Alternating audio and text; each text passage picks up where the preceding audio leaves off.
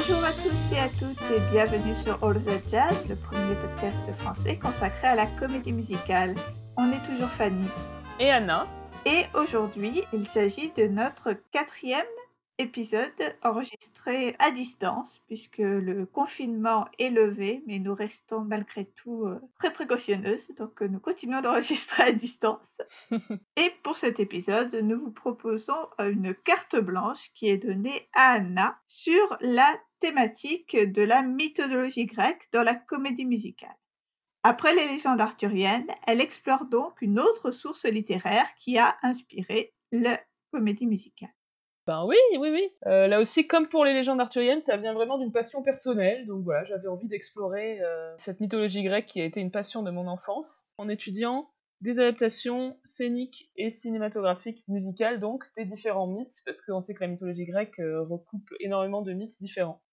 Alors, tu nous as dégoté plein plein d'œuvres, hein, dont beaucoup que je ne connaissais pas. Et on va commencer cette exploration par deux œuvres méconnues de l'âge d'or de Broadway. En effet, j'ai vraiment découvert moi aussi plein d'œuvres que je ne connaissais pas grâce à cet épisode, donc j'espère que ça sera le cas aussi de nos auditeurs et auditrices. Et alors, la première de ces œuvres, c'est une comédie musicale qui s'appelle By Jupiter, une œuvre qui date de 1942.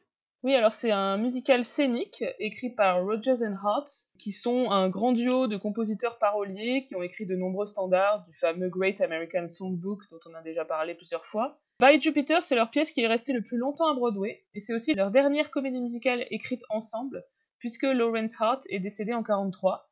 Euh, ensuite, on sait que Richard Rogers euh, va s'associer à Oscar Hammerstein pour créer les nombreux chefs-d'œuvre qu'on connaît. Et alors, de quoi ça parle, By Jupiter? Alors, ça n'adapte pas un mythe en particulier, mais ça va mélanger plusieurs mythes et plusieurs héros. On a les Amazones, on a Thésée, on a Hercule. Ça se passe donc au pays des Amazones, où les femmes dominent la société, tandis que leurs maris s'occupent du foyer. Et on va avoir des héros grecs qui débarquent. Ils sont faits prisonniers par les Amazones, mais Antiope, la chef guerrière, va tomber amoureuse de Thésée. Et c'est la plus ancienne occurrence de comédie musicale adaptée de la mythologie grecque que j'ai trouvée. Et je crois me souvenir que dans le casting originel, on retrouve un danseur et comédien que j'aime tout particulièrement. Oui, tout à fait, c'est Ray Bolger, dans le rôle de Sapiens, le mari de la reine des Amazones Hippolyte. Euh, donc on est en 42, c'est trois ans après sa prestation évidemment la plus connue, celle euh, de l'épouvantail dans le film Le Magicien d'Oz. Et alors cette comédie musicale by Jupiter, est-ce que ça a été repris, rejoué depuis?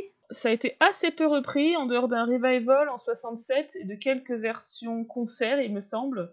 Mais en gros, c'est un musical un peu oublié, malgré son succès à l'époque, en fait. Du coup, j'ai pas pu trouver beaucoup d'infos pour vous en dire plus. Notamment, j'ai pas trouvé comment se terminait l'œuvre, parce que je me demandais, euh, comme il y a une espèce de renversement où les femmes euh, dominent la société, est-ce que euh, cette ordre social est renversée à la fin pour revenir à la norme ou pas, etc. L'autre œuvre de l'âge d'or dont tu voulais nous parler, c'est une pièce qui s'appelle The Golden Apple, pièce de 1954. Alors, c'est pas évident comme titre pour quelque chose qui parle de mythologie. J'avoue, je vois pas directement le, lien. Euh, mais qu'est-ce que ça nous raconte? Mais ça, c'est parce que tu ne te souviens pas de la légende. Il y a toute une histoire avec une pomme d'or qui est. Ah non, je pensais à la toison d'or, mais je, je, me souvenais pas de la pomme. je suis très nulle en mythologie. Et bien, c'est donc euh, cette pomme qui doit être donnée, si je me souviens bien, par euh, Paris à la déesse qu'il trouve la plus belle. Et du coup, euh, il la donne à l'une des déesses, mais du coup, les autres déesses sont jalouses. Voilà, il y a toute une histoire autour de ça. C'est ce qui déclenche la guerre de Troie. Hein. D'accord. donc, c'est l'histoire de la guerre de Troie, justement. Une adaptation de l'Iliade et de l'Odyssée d'Homère, mais qui déplace l'action. Là encore, j'ai pas trouvé beaucoup d'infos sur l'intrigue précise dans l'État de Washington dans les années 1900. Et alors ce genre de changement d'époque va être quelque chose qu'on va retrouver plein de fois dans l'épisode. En fait, c'est vraiment très fréquent dans les œuvres qui euh, adaptent la mythologie grecque. Et c'est quel style de comédie musicale, musicalement? C'est une musique assez proche de l'opéra ou plutôt de l'opérette. C'est a priori dû au compositeur, donc John Morros, qui était un musicien classique à l'origine. Et c'est une comédie musicale qui est sung through, donc terme qu'on répète assez souvent, qui veut dire que en, gros il y a quasiment aucun dialogue, il y a que des chansons. Et ça c'était assez rare pour l'époque. Et j'imagine que c'est lié au fait que justement ce compositeur euh, était un compositeur de musique euh, classique sérieuse. Les opéras par exemple, c'est par définition sung through. C'est une pièce qui s'est rejouée depuis sa création? Alors là encore, comme pour euh, By Jupiter, c'est une pièce qui a été rarement reprise. Mais par contre, on peut écouter l'enregistrement du cast original de Broadway euh, bah, sur euh, Spotify et sur toutes les plateformes. Et je l'ai trouvé vraiment pas mal. Je vous le conseille avec des chansons assez dynamiques, plutôt rigolotes. Si vous aimez le style à l'ancienne avec le chant euh, legit, donc qui se rapproche du chant classique, euh, vraiment écoutez-le. Alors ensuite, tu as fait envie de nous parler de différentes comédies musicales qui étaient basées sur un personnage en particulier. Et pour commencer, euh, le personnage d'Hercule, donc euh, Héraclès en grec, et bien sûr euh, le film d'animation de Disney en 1997, donc titré Hercule. Un dessin animé qui va intervenir à la fin de la période qu'on appelle la Renaissance Disney. Est-ce que tu peux nous rappeler ce que c'est? Alors oui, c'est une période euh, donc qui commence à partir de La Petite Sirène en 1989, où la firme Disney euh, va retrouver le succès avec des films musicaux qui sont écrits comme des shows de Broadway et qui sont bien souvent inspirés de contes et de légendes. Alors le film euh, Hercule, il a été réalisé par John Musker et Ron Clements, qui sont justement les réalisateurs de La Petite Sirène et d'Aladin notamment, et d'autres films plus tard, dont Moana assez récemment. La musique est composée par Alan Menken, toujours lui, le compositeur phare de Disney depuis La Petite Sirène. Et alors, ici, est-ce que Disney est fidèle à la mythologie?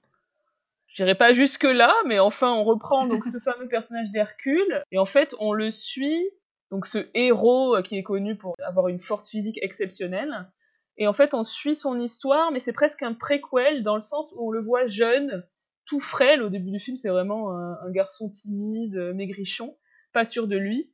Et le film montre comment il va justement devenir un héros et embrasser son destin de héros. Est-ce que tu peux nous en dire un petit peu plus sur les différents personnages? Oui, alors en premier, je voulais parler de cette particularité du récit, c'est qu'en fait, on a euh, cinq muses, et non neuf, comme dans la, la mythologie grecque à l'origine, qui vont commenter l'action, et euh, évidemment, ce commentaire est fait en musique, et c'est littéralement un chœur grec, donc ce fameux chœur grec euh, du théâtre antique, qui chantait euh, des airs, qui, qui commentait euh, ce qui arrivait au personnage. Et donc ces cinq muses sont ici des chanteuses de gospel, avec des chansons absolument géniales, on avait un peu commenté ça dans l'épisode sur Little Shop of Horrors, qui est une autre œuvre donc composée par Alan Menken. Cette manière de donner à des femmes noires le rôle de commentatrice extérieure. En tout cas, c'est vrai que ça donne un ton et un style indéniable au film. Et de manière générale, la musique est ce qu'il y a de mieux dans le film, je trouve. Autre élément notable, c'est le personnage d'Hadès, le méchant, qui est particulièrement drôle et délirant. C'est un méchant qui est ce qu'on appelle queer codé, alors, est-ce que tu peux nous redire ce que c'est que le queer coding? On en a déjà parlé, mais euh, redonnons une petite définition. Oui, alors c'est le fait de donner, volontairement ou non, des traits à un personnage qui vont laisser penser qu'il est homosexuel, ou plus généralement queer, mais sans évidemment le confirmer dans le récit. Donc, euh, plein de méchants Disney sont queer codés. Ils sont souvent efféminés, maniérés, euh, flamboyants, gracieux, faibles, frivoles, voilà, c'est-à-dire des stéréotypes qui sont associés aux hommes homosexuels. C'est surtout les méchants masculins qui vont recevoir ce traitement chez Disney. Oui, on peut citer par exemple Scar dans Le Roi Lion, Jafar dans Aladdin ou encore euh, Prince Jean dans Robin des Bois. On a également l'exemple euh, dans un registre un petit peu euh, différent qui est celui d'Ursula de La Petite Sirène Ici, elle est euh, codée, on l'avait déjà mentionné, euh, il me semble, Oui. euh, comme euh, un personnage de drag queen, puisqu'elle est modelée sur euh, Divine, le célèbre drag queen qui avait euh, joué dans le film Hairspray. Euh, oui, voilà, pour aller un peu plus loin sur cette histoire de queer coding, je vous mettrai des liens vers des vidéos très intéressantes euh, qui parlent de ce sujet-là. Alors évidemment, c'est problématique que, les personnages efféminés chez Disney soient systématiquement des méchants, mais bon, c'est une discussion qu'on pourra explorer euh, peut-être encore plus en profondeur un autre jour. Autre chose à remarquer également, le personnage de Megara, donc qui va être le love interest de Hercule, qui est une femme forte et indépendante, qui va littéralement dire à Hercule qu'elle n'a pas besoin d'être sauvée, et qui va refuser ce statut euh, classique de demoiselle en détresse. Bon, alors là, on risque de s'attirer les foudres de certains auditeurs ou auditrices parce que les Disney, c'est toujours touchy, il y a toujours quelqu'un dire que celui-là, en fait, c'est mon préféré parce que ça aura beaucoup marqué son enfance. Mais toi, Anna, tu en penses quoi d'Hercule? C'est réussi tout ça ou pas? Alors, moi, je trouve qu'il y a vraiment. euh, donc, tous les éléments que j'ai cités, c'est vraiment des choses euh, chouettes, en fait. Mais malgré tout, c'est comme si le film n'était pas aussi bien que la somme de ses parties. Il y a quelque chose qui fonctionne pas vraiment dans l'intrigue. D'un côté, l'histoire n'est pas vraiment touchante, alors que ben, Disney, on sait qu'ils savent faire des histoires émouvantes. On a souvent pleuré devant des Disney. Et de l'autre, certains aspects euh, côté plutôt comédie me paraissent ratés, notamment le personnage de Phil, qui est un satyre et qui est le mentor d'Hercule. C'est un personnage super lourd.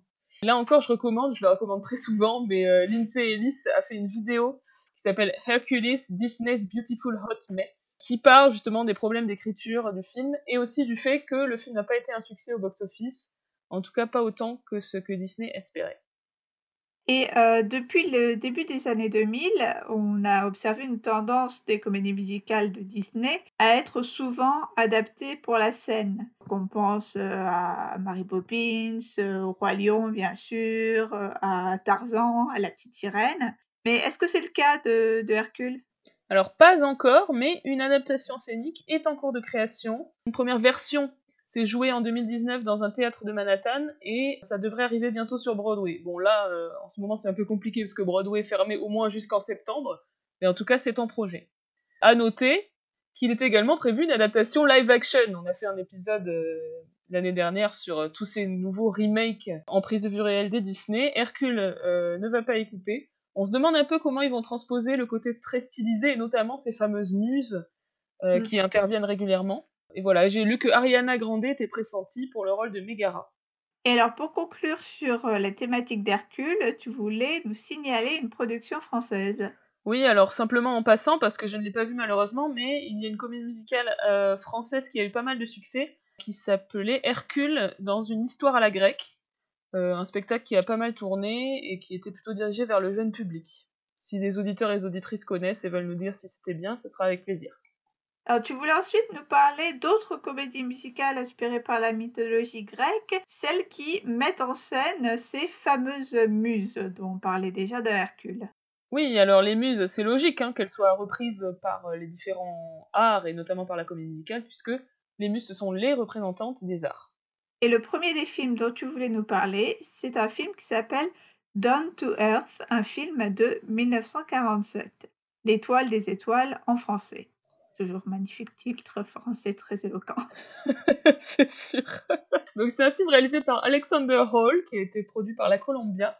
C'est la suite d'un film non musical de 1941 du même réalisateur qui s'appelait Here Comes Mr. Jordan, le défunt récalcitrant, en français, encore un titre français réjouissant. Très curieux comme traduction. J'imagine que le monsieur Jordan en question est mort et qu'il revient, je sais pas, j'invente. Oui, c'est ça.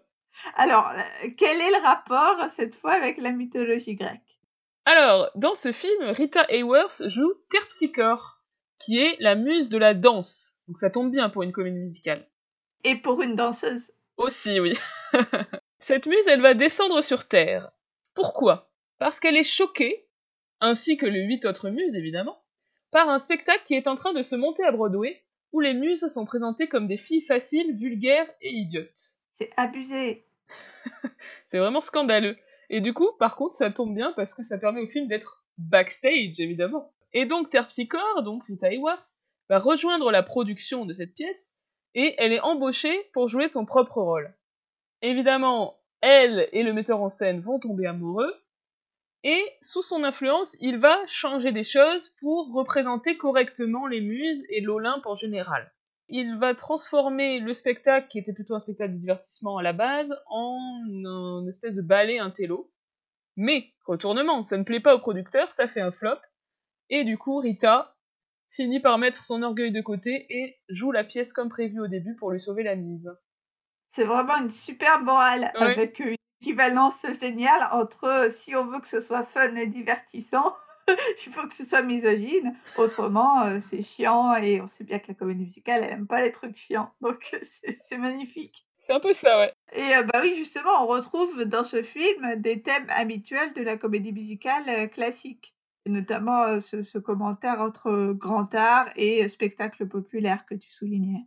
Oui, oui, exactement. Ça m'a fait penser vachement à Tous en scène à ce niveau-là, le film de Minelli de 53. C'est intéressant parce que c'est ambigu, cette opposition. Évidemment, le, film au final valorise le spectacle populaire contre le grand art, Mais néanmoins, il y a quand même une séquence assez longue montrant le, donc le fameux ballet grec de la version intello de la pièce. Et c'est pas spécialement moqueur. Bien qu'on nous montre que le public dans le film n'a pas du tout apprécié ça, malgré tout, c'est quand même assez recherché. C'est pas comme le fameux spectacle Faust, justement, dans Tous en scène, où on voit des gravures complètement euh, délirantes avec euh, un crâne, un œuf, des trucs, tu sais pas du tout à quoi ça, ça correspond, et après un public qui sort avec euh, euh, l'air d'avoir envie d'aller se pendre. Mais ça se veut un peu ça, mais en même temps, quand ça montre le fameux ballet intello, ben c'est plutôt beau en fait, c'est assez recherché. Mmh. Euh, la mise en scène est intéressante, euh, les couleurs, enfin, du coup, ça, m'a paru un peu être en contradiction avec le discours du film. Plus que le truc ridicule dans Tous en scène, ça m'a fait plus penser au ballet un peu arty de Minelli euh, dans Yolanda et le voleur ou dans Le Pirate par exemple, même si c'est quand même un peu moins bien parce que c'est moins bien mis en scène, c'est un cinéaste moins intéressant, mais, mais c'est quand même assez beau. Mais malgré tout, ensuite on passe de longues minutes à nous expliquer que c'était super chiant. C'est bien la peine de l'avoir filmé. En plus, ça a dû coûter un max. Et après, c'était nul. Mais c'est un peu ça, tu te demandes pourquoi, bon, du coup. Et on revient à un truc où le metteur en scène explique que lui, il veut faire un spectacle pas pour les intellos, mais pour les gens qui aiment les hot dogs et le baseball. Les vrais Américains. Et à la fin, le numéro va être euh, retravaillé en mode swing, donc justement pour le rebasculer du côté du spectacle populaire. C'est assez intéressant. Et est-ce qu'il y a des numéros euh, particulièrement marquants, outre ce ballet que tu as déjà mentionné? Non, il n'y en a pas vraiment beaucoup, donc c'est vraiment très très backstage. Donc tous les numéros sont des répétitions ou des spectacles. Il y en a un qui m'a quand même pas mal marqué, donc c'est un spectacle dans le spectacle. Numéro improbable où Terpsichore s'adresse à deux hommes, deux beaux jeunes hommes, et elle veut les épouser tous les deux parce que euh, n'a pas décidé lequel elle préférait et ils sont tout contents, et il y a un espèce de énorme sous-texte homosexuel, mais là, enfin, je vois pas comment ça a pu passer euh, C'est sous plus les du sous-texte. Ouais, c'est ça, c'est plus du sous-texte. Homo ou bi, du coup, parce qu'ils sont contents d'être ensemble, puis d'être avec elle aussi. Et du coup, ils s'enlacent en mode, mais c'est génial, on va vivre à trois. C'est assez fou quand même. ça vaut le coup d'être vu. Après, euh, le reste des numéros n'est pas particulièrement intéressant, et en plus, surtout, il n'y a pas assez de numéros, quoi, tout simplement. Et de façon générale, euh, tu recommanderais ce- cette rareté euh, de la comédie musicale hollywoodienne classique? Bah, je m'attendais à un nanar et en fait c'est plutôt plaisant. Dans la lignée euh, de plein de films de cette époque, ces films où on a une pointe de fantastique comme ça avec des personnages d'anges gardiens et des scènes qui se passent dans le, dans le ciel, euh, dans le paradis. Ça me fait penser à A Matter of Life and Death de Powell et Pressburger ou encore It's a Wonderful Life de Capra. Bon, par contre, l'utilisation de la mythologie grecque est minime, hein, il faut dire ce qui est. En plus, il y a une espèce de mélange étrange entre la notion des dieux de l'Olympe et la notion du, paradis, en fait, du paradis chrétien. Donc c'est un peu étrange. Et c'est aussi un peu too much, parce qu'il y a aussi, en plus de ça, hein, évidemment, une intrigue avec des gangsters qui menacent de tuer le metteur en scène. Là, c'était franchement pas utile. Alors euh, là, on va aller un cran plus loin, on va dire, dans le déjanté, dans un autre film musical qui met à l'honneur les muses. J'ai nommé L'improbable Xanadu, un film de 1980. Oui, alors le terme le plus approprié pour désigner ce film, c'est a priori le mot kitsch. c'est un nanar, hein, il faut dire ce qui est. Mais il est notable à plus d'un titre. D'abord, il est à l'origine de la création des Razzie Awards, qui sont la fameuse remise de prix dédiée au pire film de l'année euh, aux États-Unis.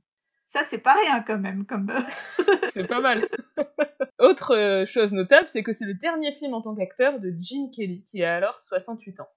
Et j'avoue que c'était la seule raison pour laquelle j'avais déjà entendu parler de ce film. Ah oui, moi aussi, c'était pour ça que je le connaissais, que je l'avais noté sur ma liste de films à voir, et qu'au bout d'un moment, je me suis dit, tiens, c'est l'occasion. On trouve également dans ce film Olivia Newton-John, donc évidemment grosse star à l'époque. Et c'est le film en fait qu'elle tourne juste après Grease, euh, Grease datant de 78. Bon, c'est pas le choix le plus avisé de sa carrière, je pense.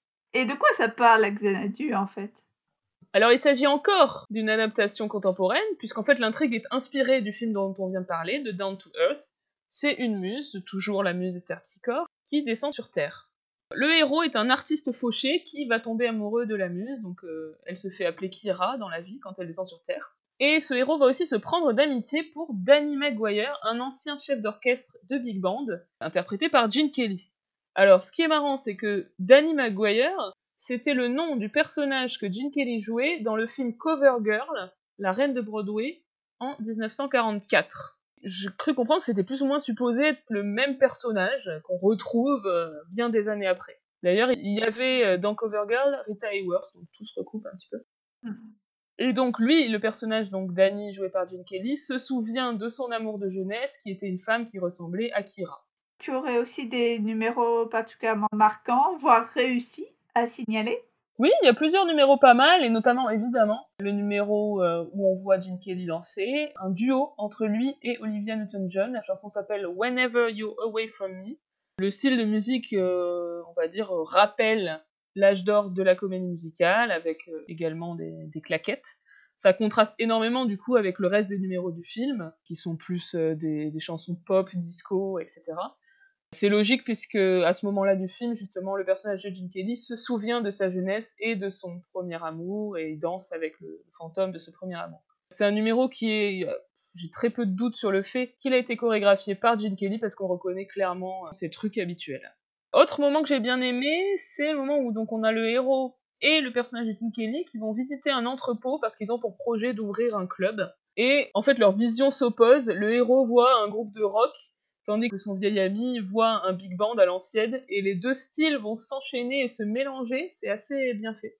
Il y a également à noter plusieurs séquences en patin à roulette, ainsi qu'une séquence entièrement en animation, et cette séquence a été dessinée par Don Bluth, je ne sais pas si je prononce très bien, qui est le futur réalisateur notamment de Fievel ou encore d'Anastasia, et on reconnaît vraiment son style dans cette séquence, c'est très intéressant.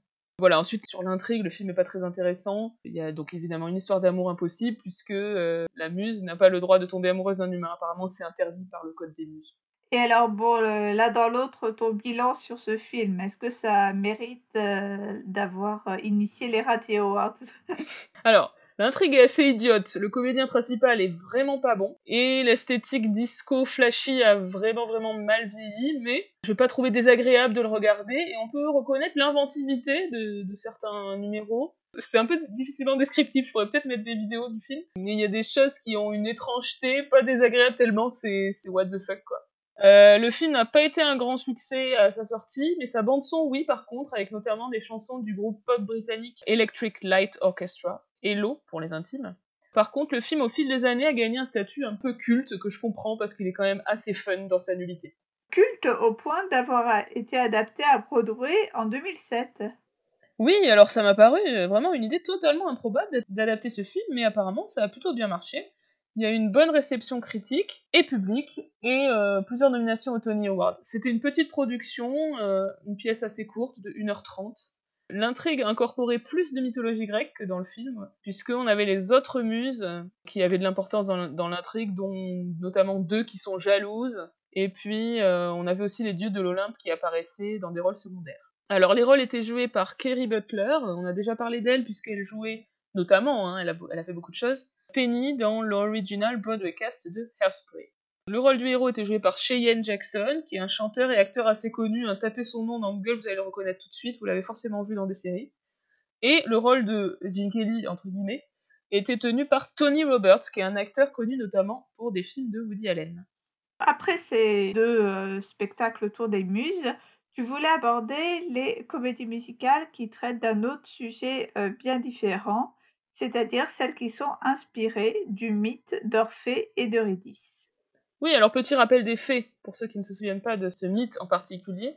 Orphée est un poète et musicien. Son amoureuse Eurydice meurt, mordue par un serpent. Orphée est inconsolable. Il descend aux enfers et il parvient, grâce à sa musique sublime, à convaincre Hadès et Perséphone, donc qui sont les, les dieux des enfers, de le laisser ramener Eurydice. Mais on lui impose des conditions. Eurydice doit le suivre sans qu'il ne se retourne pour la voir. Alors qu'ils sont presque arrivés sur Terre, Orphée est soudain inquiet, n'entend plus Eurydice. Il se retourne, il perd Eurydice à jamais, et il traumatise des générations d'enfants qui ne comprennent pas pourquoi il est idiot à ce point-là. Donc, euh, ce, mythe, c'est vraiment quelque chose qui a énormément inspiré l'art en général, euh, y compris des films. On a par exemple un chef-d'œuvre de, Jean Cocteau, et aussi des opéras, des opérettes euh, comme Orphée aux Enfers d'Offenbach et plein d'autres. Mais bon, là, je suis pas vraiment spécialiste de ce genre-là. Et ça a donc aussi inspiré des comédies musicales, à commencer par Parking, euh, cet étrange film de Jacques Demy, un film qui date de 1985. Oui, alors Parking, c'est un film qui est connu pour être le nanar de Jacques Demy, son plus mauvais film. Donc, Orphée, c'est un peu logique hein, qu'il soit pris comme ça dans des comédies musicales, c'est un musicien. Donc forcément, euh, on peut l'adapter à toutes les sauces. Et là, dans Parking, ben, c'est une adaptation contemporaine dans laquelle Orphée est devenu un chanteur de rock célèbre. Donc on a aussi du coup un côté backstage, c'est pratique pour euh, faciliter la comédie musicale, avec des scènes de concert euh, notamment et d'enregistrement en studio. Alors pour le rôle d'Orphée, Demi rêvait de David Bowie. Il a eu finalement Francis Huster. Je crois que ça donne une idée d'à quel point tout dans ce film est en dessous de ce que ça aurait pu être. Donc Jean Marais, dont on a déjà parlé à propos de Podane, où il jouait donc le roi, le père incestueux, et qui jouait aussi forcément, c'est un hommage, Orphée dans le film de Cocteau. Ici, il joue Hadès. Marie-France Pizier, qui est une très grande actrice de cinéma française, joue Perséphone. Et euh, il réside en fait dans une espèce de parking, donc qui symbolise les enfers. Pour descendre aux enfers, il faut prendre sa voiture et descendre tout en bas du parking. Cet endroit est présenté en noir et blanc, mais les costumes d'Hadès et Perséphone, eux, sont dans un rouge flamboyant. Ça, c'est vraiment la meilleure partie du film. En plus, les deux comédiens s'amusent vraiment dans ces rôles, c'est très très bien. Par contre, le reste, c'est moins bien. La musique de Michel Legrand est vraiment faiblarde, hein, ça fait partie des gros points faibles. Et Francis Huster, en plus, chante les chansons. Alors que Jacques Demy avait tendance à faire doubler les acteurs parce qu'il était très exigeant sur le chant. Mais là, euh, je ne sais pas par quel miracle, Francis Huster a réussi à mettre dans son contrat que c'est lui qui allait chanter les chansons, et c'est vraiment une catastrophe absolue parce qu'il chante hyper mal et il n'a aucun charisme. voilà. Eurydice est interprétée par une actrice japonaise qui s'appelle Keiko Ito. L'idée d'avoir pris une actrice japonaise, a priori, c'était pour faire une sorte d'hommage à un couple phare du rock qui sont euh, John Lennon et Yoko Ono. Mais l'actrice ne parle clairement pas français, en fait, elle joue son rôle en phonétique. Bref, il n'y a rien qui va. Mais bon, en tant que fan de Jacques Demy, on peut toujours. Voilà, moi je garde une affection pour ce film, euh, pour certains aspects. En tout cas, euh, ça donne malgré tout envie de, le découvrir pour voir euh, par curiosité ce, que c'est. Oh, ça vaut le coup quand même, ça vaut le coup. Demi avait conscience de l'échec du film, il en était même désespéré et il a songé à arrêter le cinéma. Heureusement, il ne l'a pas fait et il a fait un dernier film en 88 qui s'appelle Trois places pour le 26, une comédie musicale plutôt réussie avec Yves Montand. Alors, dernier élément à noter sur Parking, c'est un film qui contient le seul moment explicitement homo, entre guillemets, du cinéma de Jacques Demy, puisque Orphée va embrasser son ingénieur du son. Du coup, il est dépeint comme bisexuel, comme l'était Jacques Demy. Il y a même une chanson qui s'appelle Entre vous deux, qui parle de cette double attirance. Voilà, c'est dommage que ça ne soit pas plus exploré euh, et que Jacques Demy n'ait pas eu le temps éventuellement d'explorer plus ces thématiques-là dans des films par la suite. Et alors, encore sur le, la thématique d'Orphée et d'Eurydice, on trouve aussi un des plus gros succès de Broadway de ces dernières années, c'est-à-dire la comédie musicale Hadestown. Ouais, alors c'est une comédie musicale qui a une très longue histoire en fait, puisqu'une première version a été écrite en 2006, donc par Anaïs Mitchell, qui est une chanteuse folk américaine. S'en suivent différentes versions workshop, quelques représentations par-ci par-là aux États-Unis. Mais bon, elle, pense que ça ne va pas aboutir et elle finit par sortir un concept album en 2010. Donc euh, c'est un album pop, mais voilà, qui, raconte toute l'histoire. En 2012, elle rencontre la metteuse en scène Rachel Shafkin, qui est notamment metteuse en scène euh, d'une pièce euh, qui a eu du succès à Broadway aussi assez récemment, qui s'appelle Natasha Pierre and the Great Comet of 1812. Et toutes les deux se lancent dans la production de Hadestown. Anaïs Mitchell va écrire 15 chansons supplémentaires. Et finalement, Hadestown débarque à Broadway en 2019.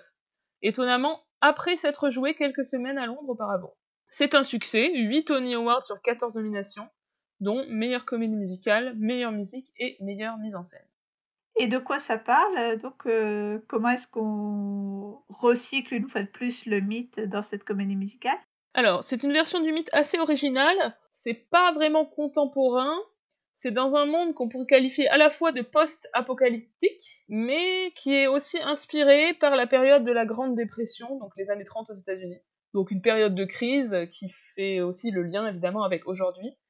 Euh, musicalement, ça évoque assez bien cette période-là, justement, de la Grande Dépression, avec notamment du jazz euh, dans le style de, la Nouvelle-Orléans, euh, mais aussi des choses plus folk et plus contemporaines. C'est une pièce qui est donc quasiment entièrement chantée, donc sung through. Pour un show de Broadway, on a assez peu de comédiens finalement, on en a une dizaine, dont cinq personnages principaux, que sont Orphée, Eurydice, Hadès, Perséphone et Hermès. Est-ce que tu peux nous en dire un petit peu plus donc sur ces différents personnages? Oui, alors euh, tout d'abord Hermès, donc un dieu euh, malicieux, qui va être ici le narrateur. Il raconte l'histoire et il est souvent accompagné pour ce faire des moires, qui sont euh, les trois divinités féminines du destin.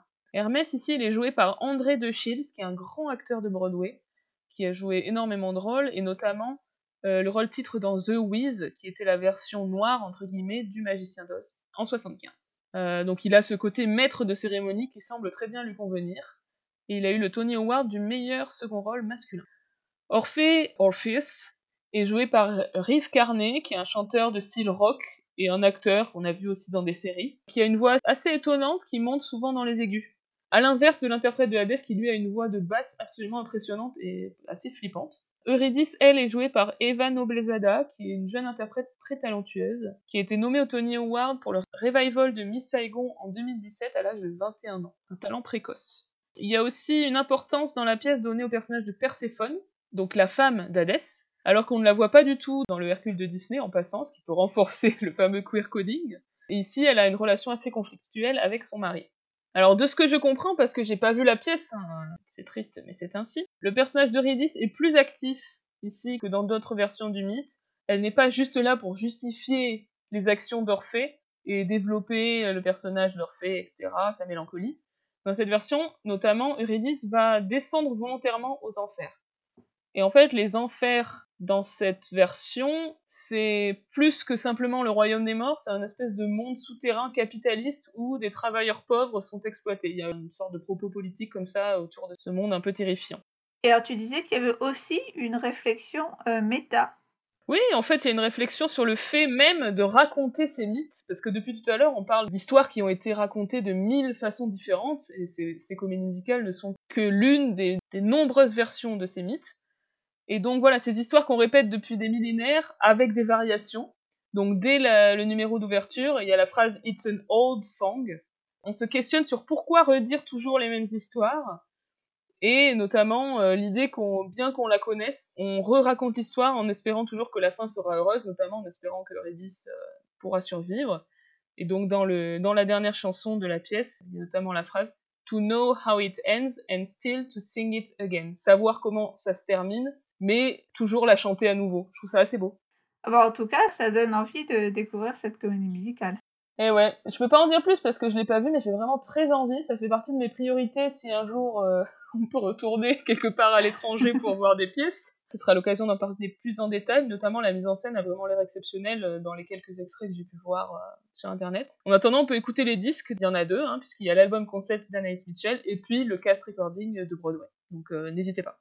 Alors, pour continuer cette exploration, il y avait un autre moyen donc d'aborder la mythologie grecque, c'est celui d'adapter des œuvres du théâtre antique qui ont elles-mêmes très souvent pour sujet la mythologie, les divinités, les héros, etc. La première de ces œuvres du théâtre antique qui a été adaptée en comédie musicale, c'est euh, la comédie musicale Out of This World qui date de 1951. Oui, alors c'est une comédie musicale sur une musique de Cole Porter, mise en scène par euh, George Abbott, donc metteur en scène dont on a déjà parlé, avec Agnès 2000. Donc Agnès 2000, très grande chorégraphe, connue pour notamment Oklahoma et son ballet central très novateur. Elle est aussi connue pour Brigadoon, pour lequel elle reçoit un Tony Award en 47, ou encore Carousel. Out of This World, c'est une adaptation de la pièce Amphitryon de Plot, donc un auteur latin, les protagonistes sont Mercure, Jupiter et Junon, donc les équivalents romains de Hermès, Zeus et Héra, pour ceux qui connaissent bien la mythologie. Euh, ils vont en gros se mêler des affaires humaines pour se divertir. Et là encore, dans le cast original de Broadway, on trouvait quelqu'un que je connais bien. et oui, puisqu'il s'agit de Charlotte Greenwood dans le rôle de Junon. Plutôt en fait vers la toute fin de sa carrière. Ouais, voilà, pour en savoir plus sur Charlotte Greenwood, écoutez notre épisode qui était consacré à cette personnalité très intéressante de la comédie musicale et très trop méconnue. Voilà, ici elle a un rôle comique avec beaucoup de danse très énergique comme elle savait le faire. Et encore une fois, il s'agit de la seule raison pour laquelle j'avais déjà entendu parler de la pièce Out of This World. Parce que bon, là encore, c'est une pièce assez méconnue. Est-ce que ça a été euh, rejoué depuis la production originale de 1951 bah non, la pièce n'a jamais eu de revival. C'est un peu vertigineux en fait de penser à toutes ces œuvres qu'on ne verra jamais. et du coup qui sont presque oubliés avec Mm. le temps et que seuls les spectateurs, spectatrices qui étaient là au bon endroit au bon moment ont pu voir. Bon, c'est le propre du spectacle vivant, mais d'autant plus pour les, pour les spectacles qui ne se rejouent pas en fait. Et qui n'ont pas été adaptés en film. Et en plus, effectivement. Mais par contre, on peut écouter le cast original, euh, et notamment les chansons de Charlotte Greenwood qui sont euh, notamment assez sympas. Et alors, même Steven Sondheim s'est attaqué à la mythologie grecque avec la pièce The Frogs, qui date de 1974. Et oui, Steven est toujours là.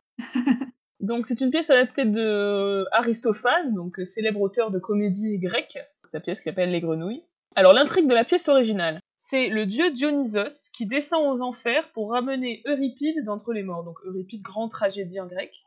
Après plusieurs péripéties, il va assister à un affrontement entre Euripide et Échille pour le titre de meilleur poète tragique. Et finalement, il décide qu'Échille est le meilleur des deux et il le ramène sur Terre. Donc on a encore une histoire de descente aux enfers, c'est un thème qui revient très souvent dans euh, les adaptations de la mythologie grecque, puisque c'est aussi le cas donc évidemment dans Orphée, mais aussi dans le, le Hercule de Disney à la fin, il, descend aux enfers.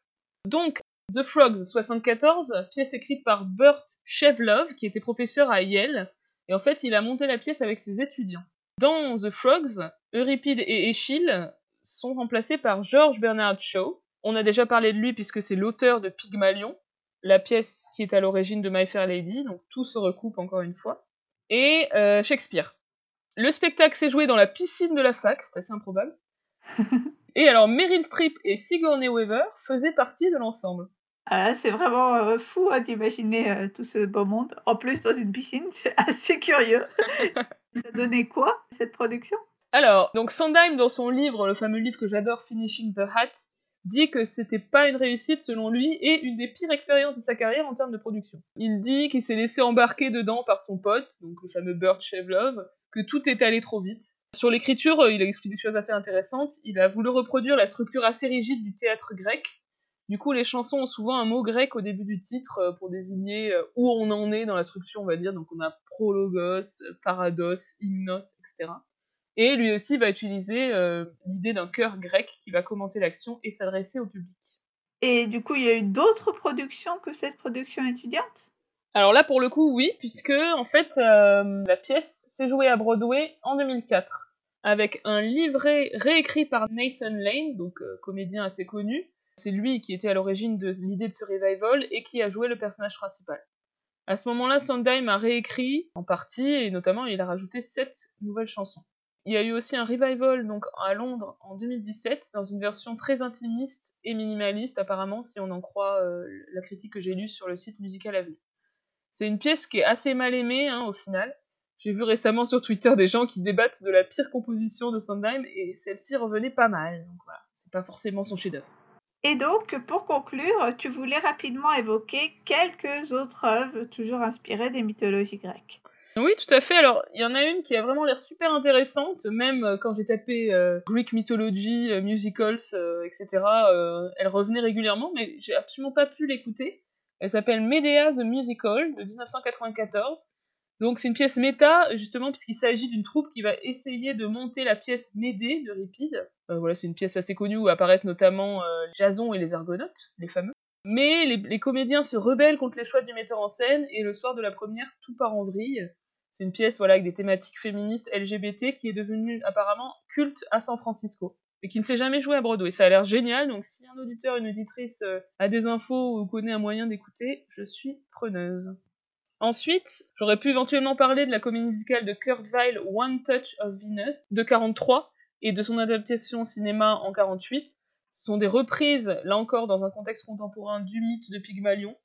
Mais on retrouvait pas vraiment les personnages d'origine, donc ça partait vraiment loin, et à ce compte-là, on aurait pu ajouter My Fair Lady, hein, puisque c'est aussi inspiré du mythe de Pygmalion.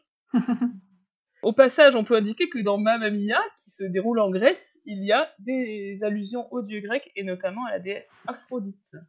Enfin, euh, mentionnons The Lightning Thief, donc une comédie musicale euh, très récente, adaptée de la série de livres Percy Jackson, euh, que vous connaissez peut-être, qui sont une réécriture de la mythologie grecque de nos jours, avec un adolescent new-yorkais qui s'avère être un héros, le fils d'un dieu, de Poséidon, je crois, et qui va rencontrer donc différentes divinités.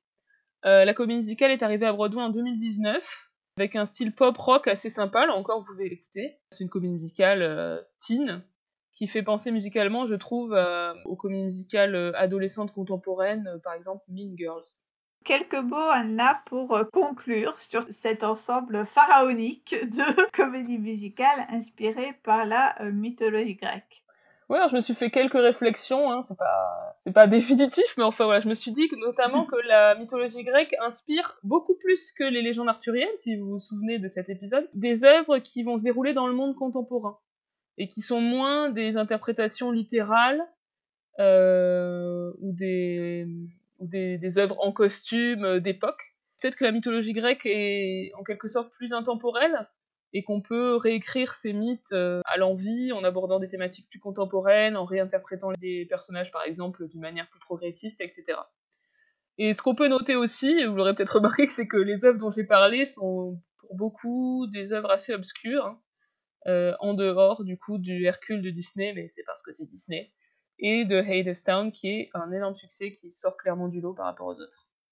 Eh bien, euh, l'épisode est à présent euh, terminé. Euh, merci énormément, Anna, pour cet épisode très riche et toutes les recherches que tu as pu faire sur la mythologie grecque, hein, qui nous ont permis de découvrir, en tout cas pour ma part, énormément de choses et donner l'envie de euh, découvrir un certain nombre d'albums dans un premier temps, à défaut d'aller euh, pouvoir découvrir tout de suite Eh les oui. pièces. On remercie euh, nos partenaires, euh, l'écran pop et Tony Comedy. Et on vous dit à très très bientôt pour un nouvel épisode de All That Jazz. À bientôt! Au revoir